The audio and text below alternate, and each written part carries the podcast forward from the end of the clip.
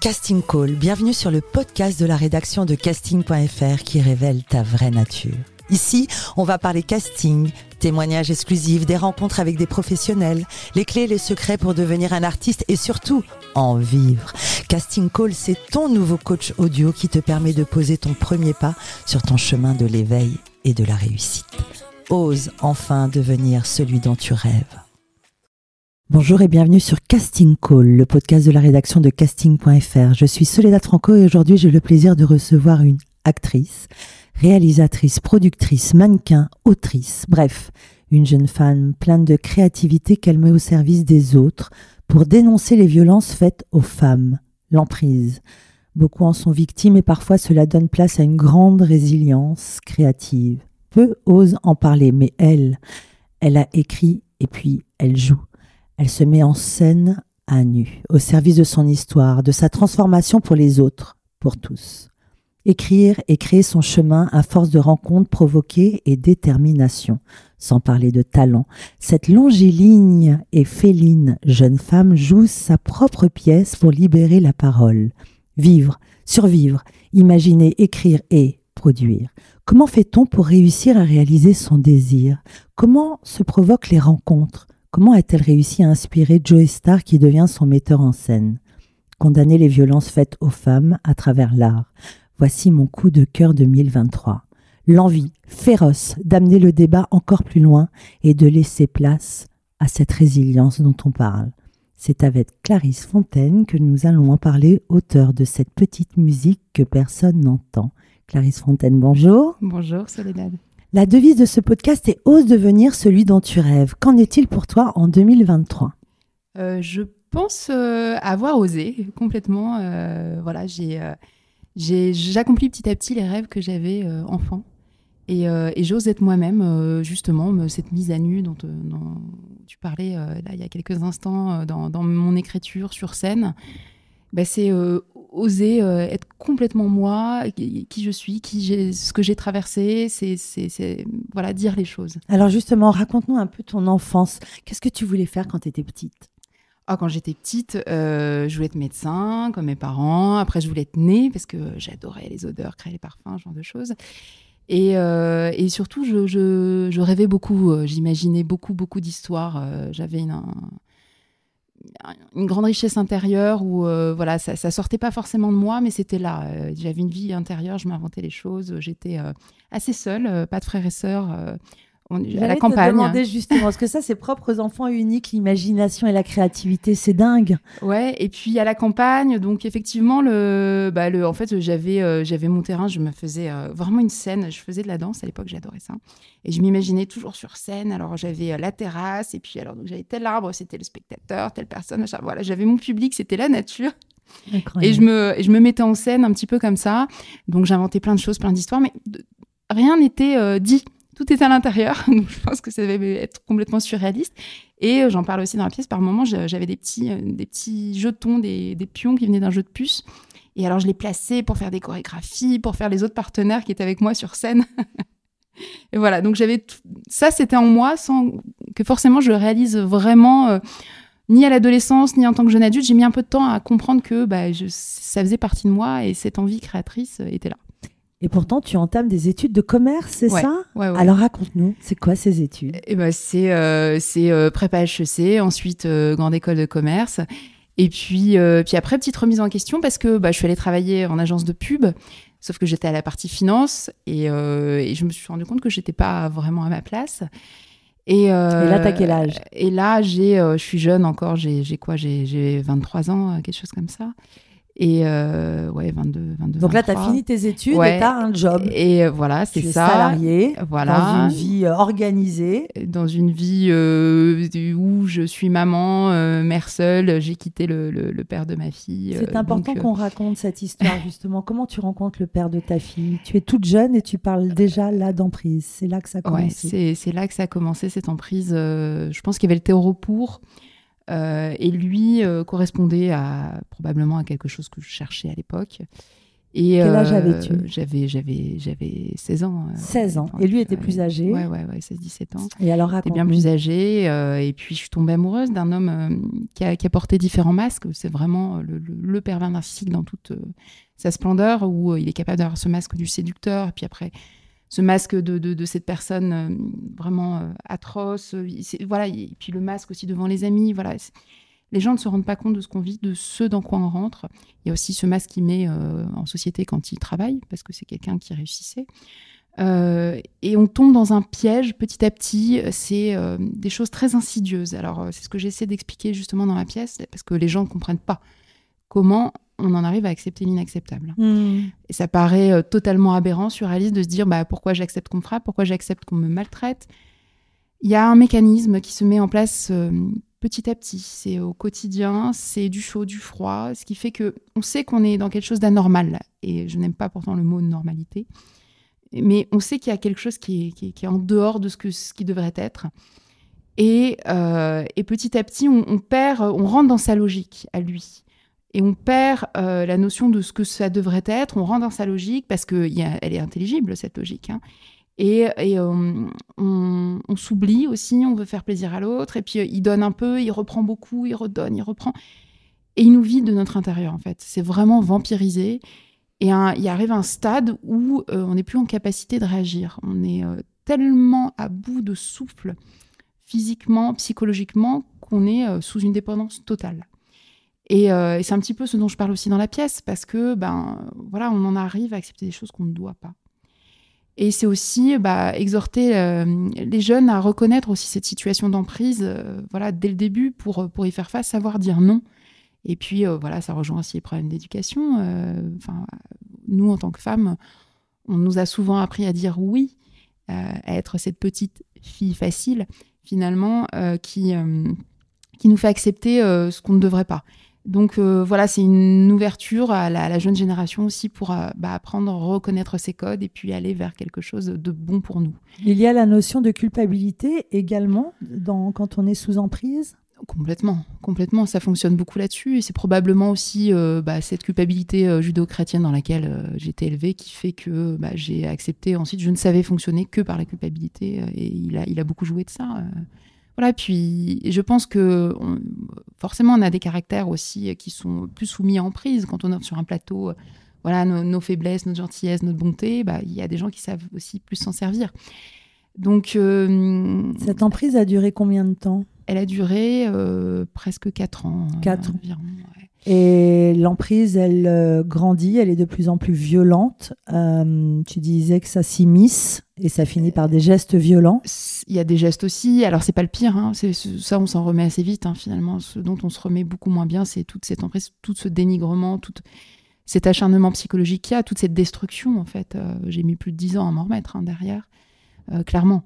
Et, euh, et puis, mais j'ai eu cette chance d'avoir encore en moi euh, ben, cette petite femme qui a fait que je me suis sortie là, que j'ai Alors sorti mon justement, enfant de ce là. déclic, pour euh, celles qui nous écoutent, euh, ce déclic, à quel moment, comment as-tu trouvé la force?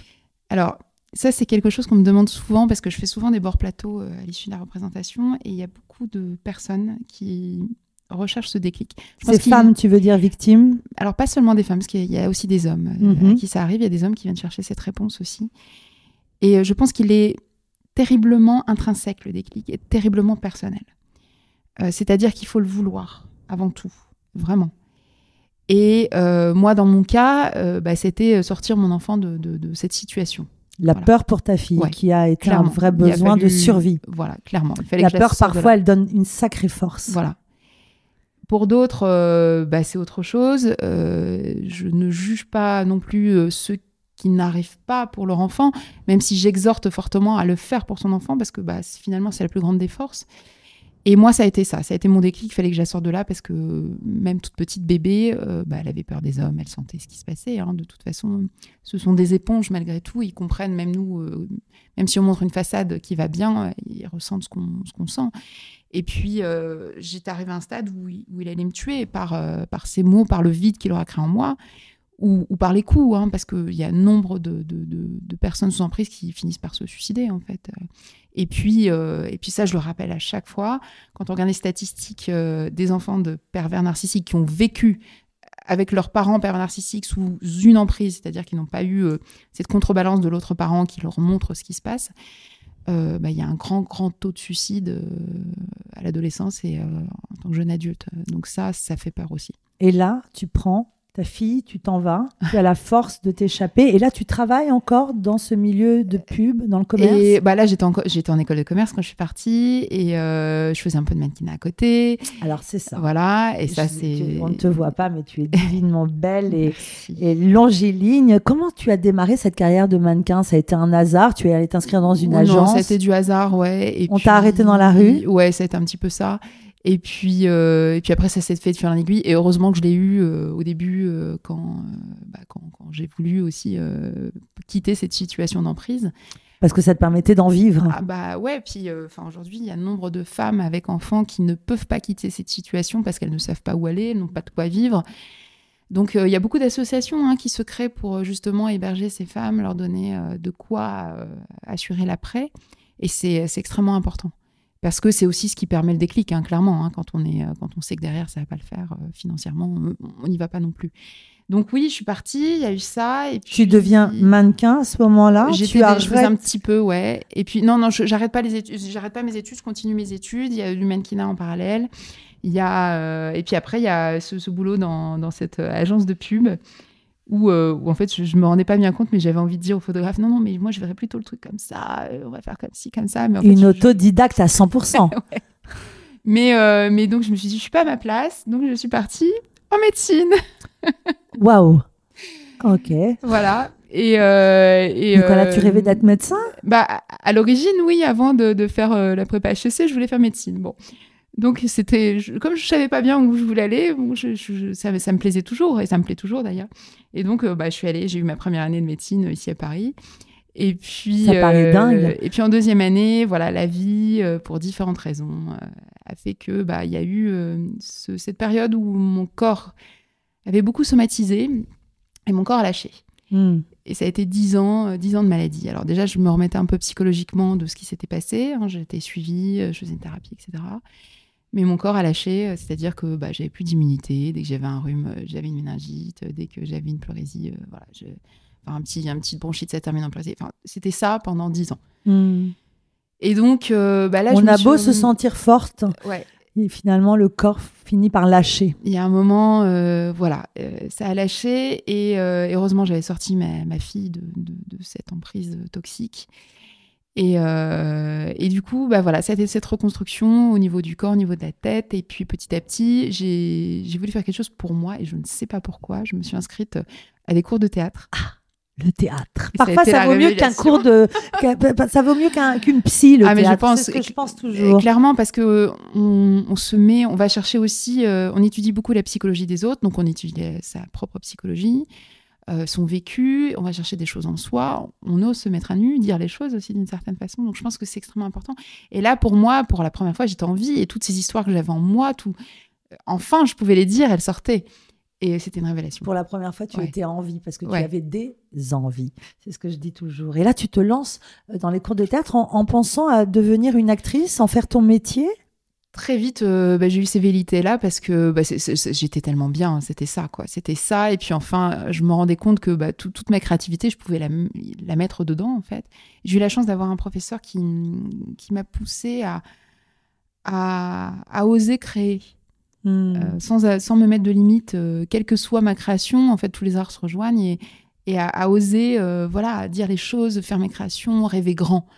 Euh, et, ça, ça, a été quelque chose d'important pour moi. Ouais, c'était vraiment un révélateur d'âme. Euh, et finalement, pour moi. En parallèle, tu étais mannequin, mais j'ai l'impression que c'est un job alimentaire. Je me trompe? Euh, C'est plus ça. Ouais, ouais, ça a été ça. Ça a été ça. Et T'as jamais voulu en faire carrière? Non. Et puis, bon, j'ai pas forcément eu l'opportunité de non plus, mais non. Et puis, enfin voilà, il y a eu d'autres choses à côté. Et, et, le théâtre, ouais, non, ça, ça a été, ça a été, bah, ça a été ce qui m'animait. Et à côté, la réalisation, ça a été fait de façon autodidacte. Débrouillarde voilà. créative et autodidacte. C'est ça qui est absolument euh, sidérant dans ton parcours, c'est que tu as réalisé euh, des films, fashion films. Ouais, beaucoup de films de pub, de mode, ouais. Et comment on fait pour... Euh, comment ça se passe justement? Je pense que ça a toujours été mon attirance pour, pour l'image mode, pour, pour l'image en général. Et puis, euh, puis à la somme des cultures aussi, j'ai soif de d'art, mais d'art en général. C'est ce qui me nourrit et, euh, et j'ai soif de dire des choses aussi. Donc, euh, même si le fashion film n'est pas toujours le moyen le plus simple pour s'exprimer, bah, j'essaie toujours d'y mettre quelque chose derrière, voilà, que ça raconte quelque chose au moins sur la femme, sur ce qui me touche. Il y a un vrai paradoxe parce que d'un côté, tu étais cette femme sous emprise et affaiblie, fragilisée, et en même temps, il y a une force, une envie euh, qui sommeille en toi et qui te permet de réaliser des choses qui paraissent à certains inaccessibles. Euh, elle te vient d'où cette euh, force? Juste ta créativité, ton envie, ton comment tu l'expliques? Alors j'ai envie de te dire, je pense qu'elle a toujours été là parce que même petite, je pouvais pas forcément m'exprimer comme j'avais envie et donc c'était dans ces histoires, dans ce vécu intérieur, je pense qu'elle était là et elle était mise sous cloche. Et je savais que un jour elle pourrait s'exprimer. Je pense que j'ai gardé cette, cette croyance. Euh, et puis malgré tout, euh, il faut aussi de la force pour s'échapper de ce genre de situation. Et puis quand on est victime, on est sous emprise, ça ne veut pas dire qu'on est, euh, j'utilise un mot un peu grossier, mais ce à quoi on est souvent apparenté, qu'on est une merde. Hmm. Non, on se pense merde parce qu'on nous le fait croire à longueur de temps.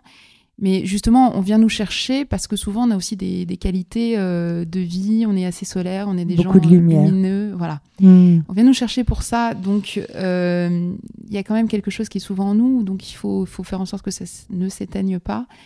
Et puis, euh, et puis ouais, je me suis pas mise de limite derrière et je ne m'en mettrai pas et je continue de ne pas m'en mettre. et pour toutes ces femmes qui nous écoutent, qui rêvent de devenir réalisatrices de fashion film, par exemple, Raconte-nous, donne-nous des conseils. Comment ça s'est passé? Tu as réalisé un truc, tu as démarché? Euh, qu'est-ce que tu pourrais dire à, cette femme qui nous écoute et qui rêve de, réaliser elle aussi et qui ne sait pas comment faire? Alors, euh, moi, je, j'ai un peu cette technique du, euh, de débrouillarde, en fait, où je vais chercher les choses moi-même, je les provoque. Donc j'avais j'avais toujours ces images, etc. Donc j'ai un peu monté mon équipe autour de moi, j'ai un peu fédéré. Euh, l'équipe technique. Et après, je suis allée démarcher euh, clairement des marques pour faire des choses. Je suis allée euh, chercher. voilà, ça a, été, ça a toujours été ça, mais même dans le théâtre, hein, c'est fédérer des gens autour d'un projet. Et, et, ça a commencé comme ça, donc avec des petites marques, etc. petit à petit, bah, ça, ça c'est devenu graduel, ça a augmenté. On a eu des beaux noms avec nous. et puis j'ai une équipe qui me suit toujours. voilà, maintenant on fait beaucoup de clips, on travaille avec beaucoup d'artistes. Je prépare un long métrage. Voilà, donc ça, s'est fait vraiment petit à petit, mais toujours je suis allée chercher les choses, je les ai créées, je les ai provoquées. Euh, voilà, toujours rêver, rêver, grand, même avec des tout petits moyens. même si c'est fait à l'iPhone, euh, voilà, que ce soit du, du Scorsese. Et, euh, et, voilà, ça a été, je pense aussi ma force, ce qui fait que je ne m'arrête pas finalement, j'invente toujours et c'est pas grave, on rebondit. Jusqu'à en créer ta propre boîte de production, Not Afraid Production, pas mal le nom, Not Afraid, qui dit tout? Et alors, le théâtre, la réalisation, jouer et finalement écrire cette petite musique que personne n'entend. Quel projet? Combien d'années d'écriture? Alors, ça a été neuf mois d'écriture. Neuf mois d'écriture, trois mois, trois ans de bataille derrière pour la montée. Alors, neuf mois, le temps d'une grossesse. Mais c'est vraiment ça. Quand j'ai calculé derrière, je me dis, c'est vraiment, parce que je le considère vraiment comme mon deuxième joli. enfant, hein, ce, ce, projet. Et alors, comment ça se passe? Un jour, tu as eu besoin d'écrire, de raconter ton histoire? Alors, euh, ça s'est passé de deux façons. Euh, j'étais un peu frustrée euh, dans ce qu'on me proposait en tant que comédienne, dans les rôles que j'avais. j'avais envie de défendre une belle partition, voilà, de, jouer plein de choses diverses et variées, me, mettre en scène véritablement dans ce que je voulais et je savais faire. Et, puis j'avais découvert, j'avais fait un peu de, stand-up à, New York, donc quelque chose dans l'humour. Et pour la première fois, je me suis dit, waouh, je peux faire rire. Et euh, alors, c'est peut-être plus simple de faire rire aux États-Unis, euh, je ne sais pas, mais bon. et là, étais en vacances à New York? Alors, je, j'avais, euh, j'avais des jobs à New York, du coup, j'avais. En tant que mannequinat. Voilà. Le mannequinat te permettait réellement de voyager. J'ai vu que tu as joué à Londres également. Oui. Ah, et quoi C'est le mannequinat Alors non, là c'est complètement une autre rencontre. Euh, c'est une autre rencontre euh, justement avec des Russes avec lesquels j'ai fait des spectacles qui m'ont amené euh, à, travailler à Londres. en fait, ce qu'on entend quand on t'écoute, c'est que tu ne cesses de produire, de bouger. Le mouvement est une véritable énergie qui provoque des rencontres et ces rencontres, elles t'amènent à, réaliser des choses. J'imagine que tu as eu des déceptions et, et ah, des échecs, mais mais c'est joli d'entendre. Donc à New York, Et à New York, je me rends compte que je peux faire rire. Et donc, quand je reviens ici à Paris, je me dis, il faut que j'écrive des choses. J'avais des choses à dire parce que pour moi, l'art est politique. Il se doit de délivrer un message, politique au sens philosophique du mhm. terme. Et, et, du coup, je voulais partir de mon vécu parce que finalement, bah, c'est ce qui nous parle le plus. Et puis, j'avais des choses à dire sur ce que j'avais traversé. J'avais déjà eu toute cette catharsis, toute euh, cette résilience. Bah, j'avais fait mon chemin. D'une certaine façon, j'en étais sortie. Et je me suis dit que si je pouvais aider euh, quelqu'un à travers ça, bah, c'était mon moyen de le faire. Je voulais en faire quelque chose de beau. Au début, je me suis dit, bon, je, vais faire de l'humour, ça va être un peu drôle, je vais pouvoir rire des situations parce que finalement, il y a des choses, c'est tellement grotesque, on va en rire. Bon, c'est plus une pièce coup de poing. Il y a quelques soupapes de rire. Hein. Euh, mais on vient plus se prendre une petite claque. Euh, voilà. Euh, donc ça, je m'y attendais pas forcément, mais l'écriture, elle s'est faite comme ça. J'ai écrit des scénettes, des choses que, qui me parlaient vraiment, des choses que je voulais dire, que je voulais montrer, des sensations que je voulais faire ressentir. Et ensuite, bah, j'ai littéralement imprimé ce que j'avais écrit, j'ai découpé, j'ai posé au sol. Je suis dit, bon, alors là, mon spectateur, à ce moment-là, je veux qu'il sache ça. Donc, il faut qu'il soit au courant de ça. Donc, je veux que ça revienne. Je veux que ça fasse une boucle. Et donc, ça s'est construit comme ça. Et j'ai fait mon fil pour qu'il comprenne mon histoire. Toi toute seule. Voilà. Euh, qu'il comprenne mon histoire. Et puis, après, j'ai eu, un, eu un partenaire qui a relu euh, Tom Morton, qui est. Euh, qui vit au Canada, qui est anglais aussi, et qui, a relu toute mon écriture. Et c'est bien d'avoir, c'est important d'avoir ce troisième œil qui, qui, nous donne du recul sur ce qu'on fait. Euh, et, voilà, ça s'est fait comme ça. Cette écriture s'est faite comme ça jusqu'au jour où je me dis voilà, c'est acceptable. Aujourd'hui, je peux le faire lire à des gens, à des professionnels. Et euh, voilà, ça a été neuf mois après. Et, euh, et bah, lecture faite, j'ai eu des retours super positifs. Donc là, justement, est-ce que tu avais des contacts, un réseau? Est-ce que tu connaissais du monde? Assez peu, non, très peu. Très, très peu. Tu vas pas nous donner le nom, mais tu avais contacté une, deux, trois célébrités euh, voilà. Quel genre de. Je crois que un voulait transformer l'histoire, l'autre peut-être. L'autre avait... était trop touché. Euh, ouais, je voulais quelqu'un qui, bah, qui comprenne mes mots, qui, qui respecte vraiment le fond de ma pensée et avec lequel je pouvais euh, travailler artistiquement sur, un, sur une vraie création. Est-ce que tu t'es rendu compte que tu n'as contacté que des metteurs en scène hommes? Oui, et ça, c'était volontaire parce que je voulais vraiment contrebalancer ma vision aussi de femme écrit par une femme, joué par une femme. Euh, je voulais qu'il y ait euh, quelque chose d'assez juste, assez euh, véritable sur notre société. Parce que bah, à l'époque, encore plus, alors c'est génial, hein, il y avait le mouvement MeToo, et puis il y avait beaucoup de spectacles féministes, mais alors j'ai l'impression qu'on allait tué tous les mecs, qu'on ne les aimait pas du tout, que c'était tous des mecs mauvais. Et puis Macron en 2017 avait dit Je me suis en effet engagé à ce que la cause du quinquennat soit celle de l'égalité entre les femmes et les hommes. Et le premier pilier de cette cause, c'est bien la lutte pour l'élimination complète de violences faites aux femmes. Donc tu tombais vraiment dans un sujet euh, chaud. D'actualité. D'actualité. Et pourtant en 2023, on est à plus de 80 féminicides. C'est toujours trop. Euh, à ta petite échelle, tu luttes. Et à ce moment-là, tu t'en rends compte? Tu, tu, tu, tu, tu écris vraiment dans une démarche de résilience, mais aussi de... Ah bah clairement, je, me suis dit, si à l'issue de toutes les, les représentations, j'aurais aidé une seule personne, une seule nana, je serais gagnante. Hmm. Aujourd'hui, euh, voilà, on en a fait une trentaine. Bah, je sais déjà qu'il y, a au moins 4-5 euh, femmes qui se sont libérées euh, grâce au projet, grâce à cette pièce. C'est énorme, c'est mhm. énorme. Et l'impact, l'ouverture, les discussions qu'il y a eu à l'issue, les réactions que ça provoque à chaque fois derrière, le nombre de messages que je reçois, parce que les gens se livrent après. Là, récemment, j'ai une, une, dame qui, qui s'ouvre, qui ouvre son cœur parce qu'elle a aimé la façon dont j'ai traité les violences voilà, elle me parle de sa maladie, etc. Elle me dit et, je me rends compte que c'est sa maladie qu'elle s'est créée suite à ça. Euh, c'est important de, de, de je pense que voilà, c'est ça. C'est les gens ouvrent euh, la parole suite au spectacle. Je pense que c'est important aussi. Hmm. Et en ça, je suis gagnante, euh, clairement. Clairement, ça a été, ça, fait partie de cette démarche, faire quelque chose de beau de cette horreur, et puis inciter les gens à bah, aller vers quelque chose de plus beau. Revenons à ces étapes. Tu écris, tu cherches un metteur en scène, tu en contactes plusieurs. Raconte-nous la rencontre avec Joe Star. Bah, ça a été une amie qui, m'a, qui a pensé à lui.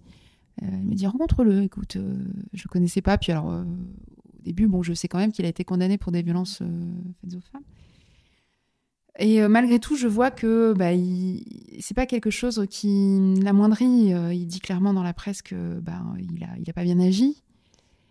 Et je, ça m'ouvre une porte en fait. Euh, à moi personnellement, ça me fait dire qu'en fait, bah, il y a peut-être deux côtés qui doivent marcher ensemble, et on peut agir de toutes parts, la société tout entière. C'est la première fois que ça m'ouvre comme ça, parce qu'avant j'étais assez de non, mais quelqu'un ne peut pas changer. Alors je pense qu'un pervers narcissique ne changera pas. Hein. Ça, on oublie.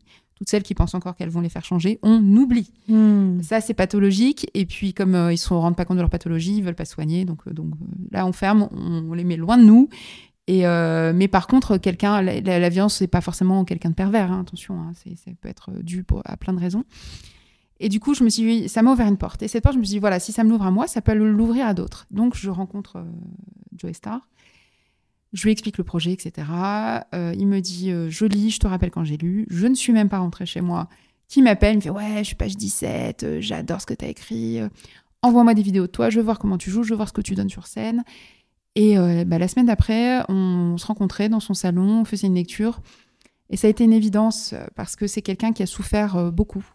C'est quelqu'un qui a qui, a, qui, a, qui a, vécu des choses parallèles, en fait, et qui, à qui j'ai pas eu besoin d'expliquer les mots et les mots, MAUX euh, également, et euh, qui n'a pas du tout cherché à amoindrir ce qui se passait dans mes propos, à enlever la crudité ou la poésie. Il a vraiment voulu porter au paroxysme de ce que j'écrivais euh, sur scène. Et, ça, ça m'a plu en fait. ça a été une facilité dans le travail. Et c'était lui. Et je sais qu'aujourd'hui, on nous le reproche. Voilà, ça crée le débat. C'est pas grave, ça crée le débat, ça fait parler aussi. Aujourd'hui, on reproche quoi Mon choix, mon choix de metteur en scène. On te le reproche? Oui.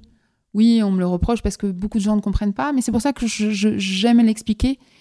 Et euh, j'aime euh, dire que bah, peut-être que c'est à la société tout entière euh, d'avancer ensemble. D'avancer ensemble pour ce développement collectif.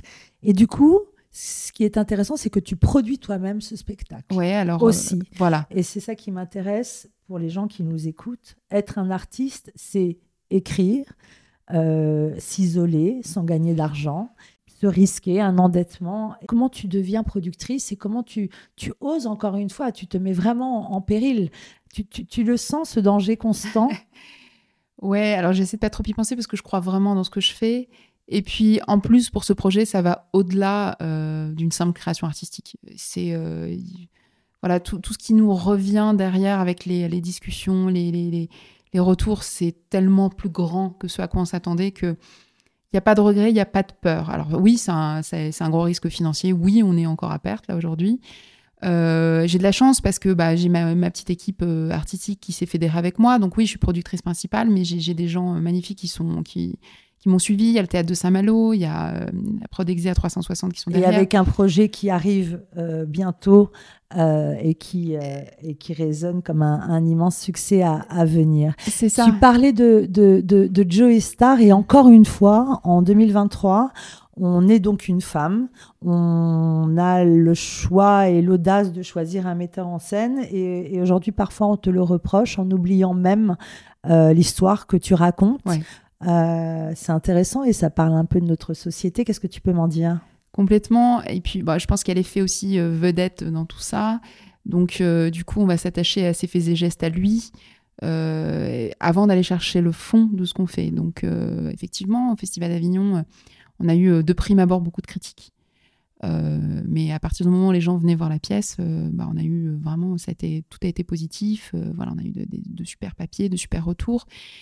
Et euh, les gens jugent beaucoup euh, les raisons de pourquoi on fait ça avec lui, etc., sans chercher vraiment à comprendre, en fait. Et c'est souvent ce, manque d'information, ce manque de discussion qui fait qu'on est dans la critique. Bon, c'est tout. Euh, ça fait aussi peut-être partie du chemin. Euh. Tu es une femme forte, tu es une femme créative, tu es d'une grande beauté et tu prouves dans cette interview l'intelligence que tu as. Et justement, parfois, le débat retombe parce que Joe Star est quand même un des hommes les plus célèbres. Tout le monde parle de lui, tout le monde veut travailler avec lui. Et parce qu'aujourd'hui, tu es une femme, parfois, on va te critiquer ou même cela va te freiner. Aujourd'hui, dans, dans, dans ce débat, euh, je sais que tu t'en fiches complètement et qu'au contraire, tu continues à, valoriser le travail que tu as fait avec lui. Tu passes encore des castings? Je, j'en passe un petit peu, je commence à en passer, on va dire. tu as des envies de, cinéma? Ah oui, oui, très clairement. J'ai envie de cinéma devant et derrière, euh, ouais. Quel est ton plus beau souvenir? Euh, de casting ou alors dans, dans, dans, dans, dans, dans le cadre d'une réalisation, ton plus beau souvenir artistique ou ton plus beau souvenir sur scène? Alors, euh, mon plus beau souvenir, mais il est vraiment lié à cette pièce parce que là, ce sont mes mots, c'est mon deuxième bébé, c'est ce que je disais. Ça a été la première, la première euh, quand j'ai joué devant ma fille. Hmm. Ça, ça a, été, ça a été magique, forcément, parce que grande résonance.